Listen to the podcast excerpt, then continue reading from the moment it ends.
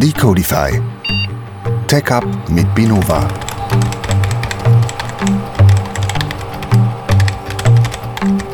Wir Jetzt laufen, ähm, es ist soweit. Okay. Endlich Auf- geht's ja. los. Aufnahme los. läuft. Unser erster Podcast. Ja.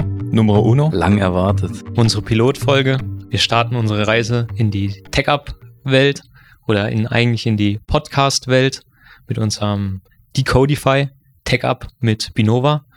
Worum geht's bei uns eigentlich? Natürlich geht's bei uns um IT. Wir wollen zusammen spannende und komplexe Themen aus der DevOps-Welt und aus den Cloud-Landschaften einfach euch erklären. Und wir sind Binova. Wir sind eine IT-Consulting-Firma von Basel, im Herzen von Basel. In der Schweiz. Genau. Und man hört es ja schon, ich bin nicht alleine da. Wir sind heute zu viert. Auf der linken Seite von mir ist einmal der Raffi. Ja, grüezi miteinander. Ich bin der Raffi. Ähm, ja, bei der Binova nehme ich oft die Rolle als Tech-Up-Krake ein. Das heißt, besteht auf dem Laufenden, was so in der Tech-Welt am passieren ist. Und haben immer einen Blick fürs Neue. Ja, hallo. Ja, danke Raffi. Gegenüber von ihm sitzt der Stefan. Ja, hallo, ich bin der Stefan. Ich bin so das erfahrene Urgestein hier in der Runde. Liebevoll von meinen Kollegen auch Manitou genannt, weil ich so den, den großen Weitblick über das große Ganze habe. Danke Stefan. Und zu seiner Linken sitzt noch Tom. Hallo zusammen, ich bin der Tom, bin der Koordinator und Planer. Einfach gesagt, der jonglierende Post-it-Architekt. Ganz einfach gesagt. Genau. Danke Tom. Und last but not least, heute euer Moderator bin ich, Ricky. Ich bin der Code-Dompteur, der Indiana Jones, der IT, der sich immer wieder furchtlos in Abenteuer stürzt. Jetzt haben wir ein richtig schönes Märchen aufgebaut. Es war einmal die Codify. Naja, hoffentlich geht's Ende gut aus. Und wenn wir nicht in Rente sind, Dann die Codifyen wir noch heute. Ja, aber das Abenteuer geht ja erst los, Genau, oder? eine lange Reise vor uns. Genau. So, jetzt aber Spaß mal beiseite. Wir haben uns ja natürlich Gedanken gemacht, was wir heute als Thema haben. Und da haben wir uns für Containerisierung entschieden. Und deswegen würde ich mal die Frage in die Runde werfen. Was ist überhaupt Containerisierung? da würde ich mich doch mal ganz frech in den Vordergrund drängen und würde mal ganz banal sagen, Containerisierung ist Software in Container zu packen. Sprich, äh, früher gab es physische Server, man hat Applikationen auf physischen Servern installiert. Das Problem dabei war immer, dass wenn eine Applikation abgeschmiert ist und ein Server irgendwie äh, runterge oder belastet hat, dann ähm, sind alle anderen Applikationen waren dann auch tot. Die Abhilfe hat dann später die ganze Virtualisierung gebracht. Man hat dann virtuelle Maschinen gehabt, auf denen die Applikationen dann separat installiert worden sind.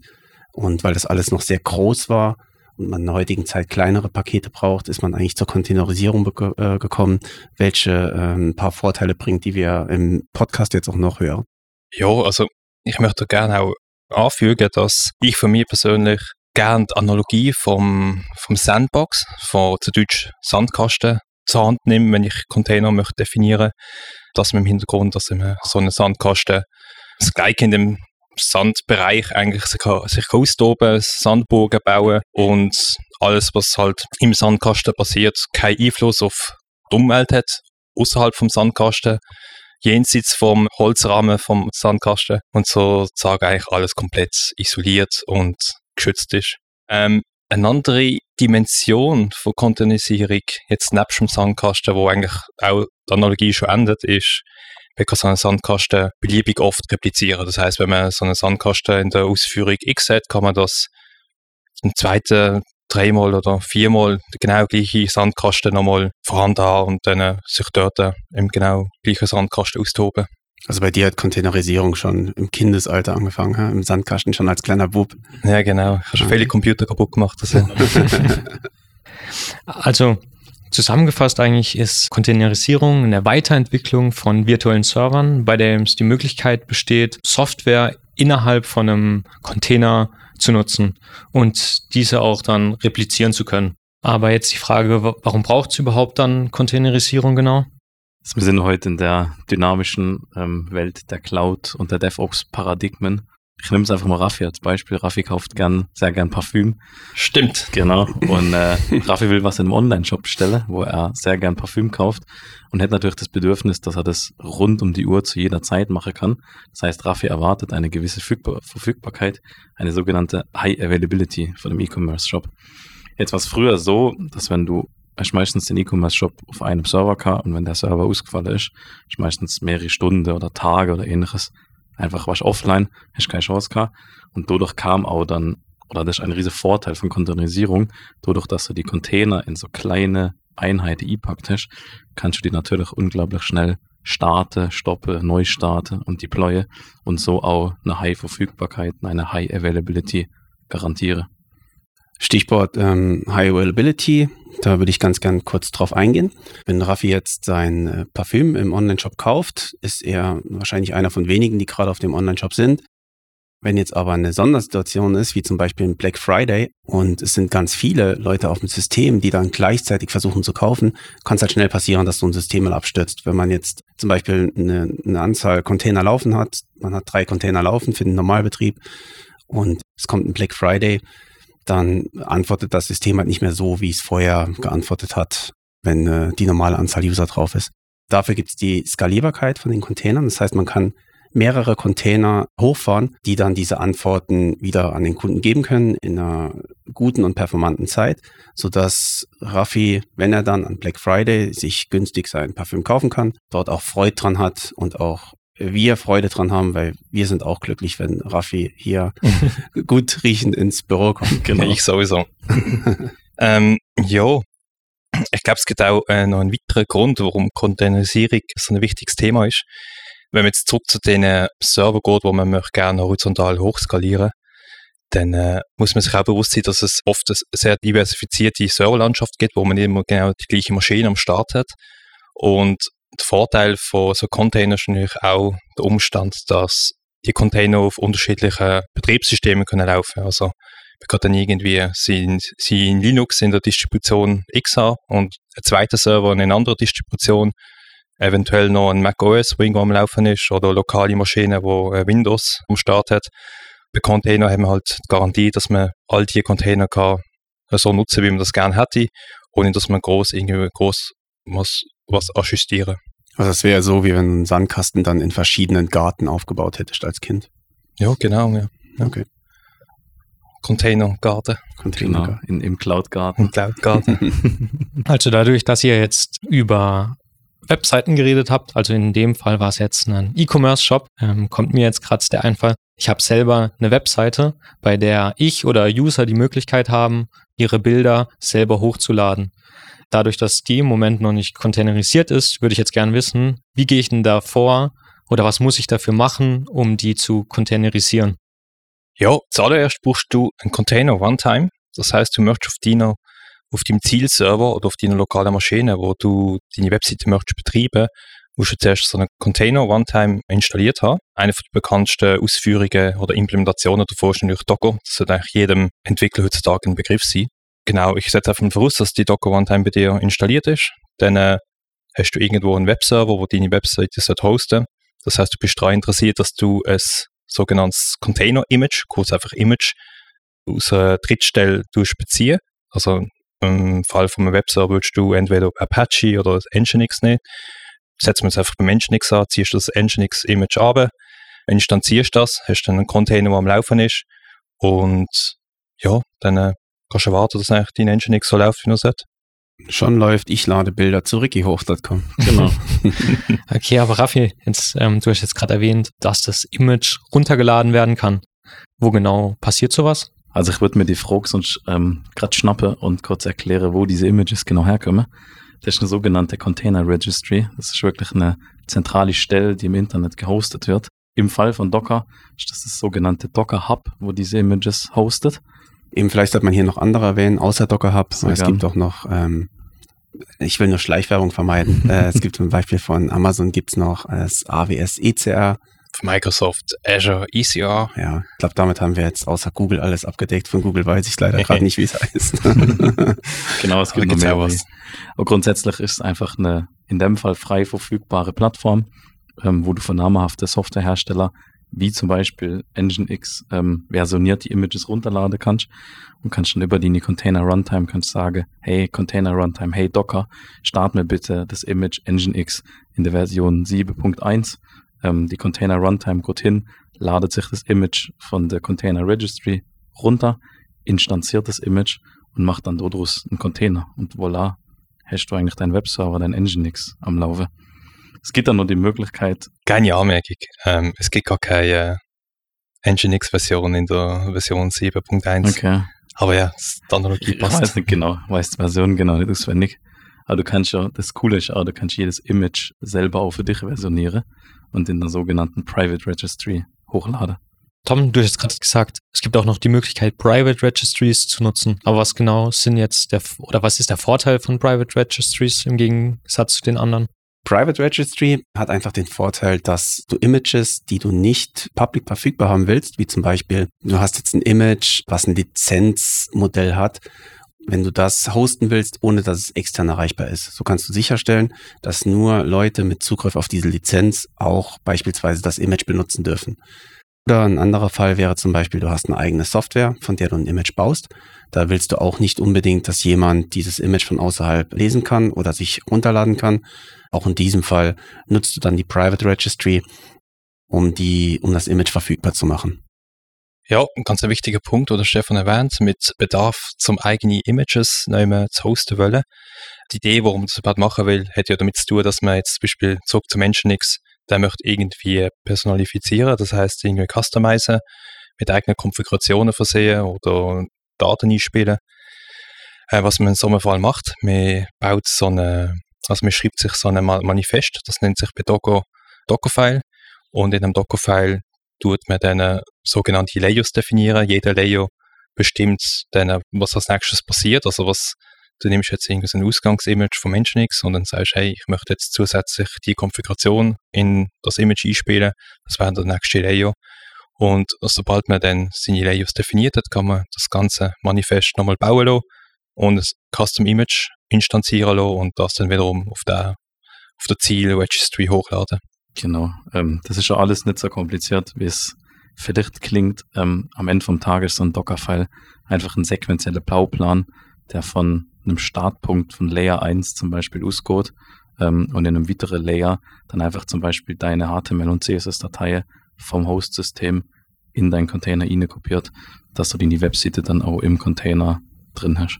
Ähm, Tom, du hast es auch gerade erwähnt, eben äh, HTML-Dateien reinzukopieren. Da stellt sich mich aber noch eine ganz andere Frage. Dadurch, dass auf meiner Webseite die Möglichkeit besteht, Bilder hochzuladen, müssen die natürlich auch gespeichert werden. Wie kann man das machen oder was für Möglichkeiten bestehen denn da? Das ist eine sehr gute Frage. Ähm, ich vermute ja, dass aktuell deine Kunden einfach ihre Bilder hochladen und du die auf dem aktuellen Server im Dateisystem, im File Storage speicherst. Das ist also das erste große Umdenken, was in der Containerisierung, in der Containerwelt stattfinden muss, stattfinden sollte, weil du out of the box, so wie ein Container gestartet wird, kein persistente, kein gespeicherte ähm, Speicherplatz hast. Das bedeutet einfach, sobald dein Container gestoppt und wieder gestartet wird, wäre in dem Fall deine Bilder wieder weg, weil natürlich wieder eine neue Instanz vom Image gemacht wird und der Container dann gestartet wird. Dazu gibt es aber zwei Lösungen für dich, Ricky. Die eine Lösung wäre, du, du nennst deine Website einfach um in, äh, ich lade meine Bilder nur temporär bei rickyhoch.com. Ich glaube, das wäre keine gute Lösung. Und ähm, es gibt aber auch noch eine, eine, eine bessere Lösung in dem Fall und das wäre ein Volume Mount. Du kannst dir in dein Image, kannst du dir ein Folder, eine, eine Location vom Host-System, kannst du dir reinmounten und darauf deine Daten speichern. Sprich, wenn ein Benutzer sein Bild hochlädt, wird das nicht in deinem Container gespeichert, sondern auf einem externen Filesystem oder einem externen Ordner, der nur an diesen Ordner rangemountet wurde. Wenn der Container dann neu gestartet wird, ist diese Datei nicht gelöscht, nicht weg, sondern der neue Container kriegt auch wieder dieses Volume Mount und hat somit wieder Zugriff auf diese Datei. Noch cooler wird's dann. Du kannst nämlich dein Volume Mount auch an mehrere Container anhängen. Das heißt, dadurch, dass du deine Webseite ja sicher hoch verfügbar und ausfallsicher haben willst, hast du ja sicher mehrere Container am Laufen. Das heißt, du durch den, den Ordner auf deinem Host, auf deinem Host-Filesystem über diesen Volume Mount einfach an all deine Container mounten und hast dann überall die gleiche Daten. Und natürlich kannst du auch mehrere Ordner an deinen Container dran mounten. Das heißt, willst du eine gewisse Ordnerstruktur aufbauen, du hast zum Beispiel verschiedene Kunden, die ihre Bilder in verschiedenen Ordnern ablegen wollen, kannst du einfach mehrere Ordner mounten, in die du dann die Bilder verteilen kannst und Zugriff drauf hast. Dann wird's richtig krass. Ja, was der Stefan oder Tom gerade sehr ausführlich beschrieben haben, ist ein ganz wichtiger Aspekt von Containerisierung allgemein, wie man das überhaupt richtig macht. Und das ist ähm, Persistenz. Also man möchte die Daten entsprechend persistieren, dass man Container halt abfährt oder neu gestartet wird, dass man halt weiterhin die Daten kann in Anspruch nehmen und schlussendlich die Daten Datenpersistierung kann garantieren Und vielleicht auch da gibt es so eine kleine Gegenüberstellung von persistenten Daten und flüchtigen Daten. Gerade im Kontext von Containerisierung schwätzt man auch oft von Ephemeral, also volatile Daten, die dann ja, nur zur Laufzeit existieren und dann irgendwann nicht mehr da sind, sofern man keinen Mechanismus implementiert, wo das behebt. Ja. Wichtig zum Erwähnen ist aber noch, dass sich das in erster Linie eigentlich auf Filesystem-Daten, also wirklich im Filesystem vom Container liege, ähm, beschreibt oder beschränkt das Konzept. Du hast natürlich mit Container weiterhin die Möglichkeit, externe Speicherquelle, wie zum Beispiel eine Datenbank oder, Achtung, Schleichwerbung, ein AWS S3-Bucket oder ähnliches, einfach dezentrale Speicher anzubinden und die Daten dort zu haben. Dadurch, dass wir jetzt drüber geredet haben, ähm, was notwendig ist, um eine Seite zu containerisieren und warum man es eigentlich braucht, gibt es aber dort auch noch andere Vorteile, wenn ich meine Webseite containerisiere. Nö. das war's, danke. nee, natürlich. Also es gibt auch gerade in der ähm, lokalen Entwicklung gibt's noch Vorteile, die man auf jeden Fall nennen kann. Äh, sprich, du hast ein, ein Entwicklerteam, was sich mit der Entwicklung deiner Webseite beispielsweise jetzt befasst. Und wenn jeder Entwickler müsste ja bei dem, wenn er neu ins Team kommt, müsste er dann das Setup von diesem Projekt neu machen. Sprich, es gibt irgendein Initialisierungssetup, was, äh, wo du irgendwelche Dateien aufsetzen musst, äh, irgendwelche Scripts ausführen musst, was teilweise sehr komplex und auch äh, sehr umfangreich sein kann. Und genau dort schaffen Container dann auch Abhilfe, weil man jedem Entwickler eigentlich die gleiche Umgebung zur Verfügung stellen kann. Und sobald er seinen Container startet, hat er eigentlich genau die gleiche Konfiguration, genau das gleiche System wie alle anderen Entwickler dann auch zur Verfügung. Ich würde fragen, Sie Sandkasten-Beispiel von vorher nochmal gern kurz, Igo. Und zwar ist für mich auch ein weiterer Vorteil dieser, dieser ganze Sandboxing-Gedanke, weil du halt über Container die Möglichkeit hast, ähm, Software X in Version Y einfach mal schnell zu starten, ohne Auswirkungen für die lokale Laptop, für die lokale System. Das heißt, du startest einen Container, probierst den aus, stoppst ihn wieder, aber du hast keine, du hast nichts installiert auf deinem Laptop, auf deinem Computer oder ähnliches und kannst halt so mal schnell innere Sandbox in einem Sandkasten was ausprobieren. Ja, nicht alles ist rosig bei der Containerisierung.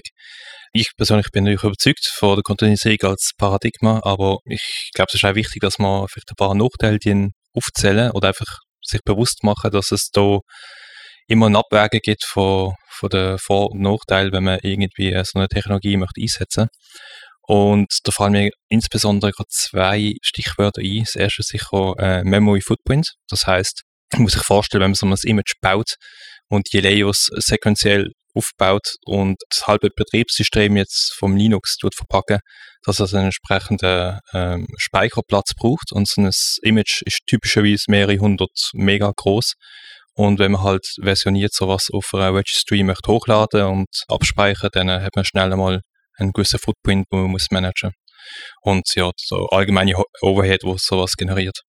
Und der zweite Punkt, und das finde ich auch noch ist recht äh, ein wichtiger, weil die Containerisierung oder die Technologie dahinter, die ist auch in stetiger äh, Evolution, das schreitet voran.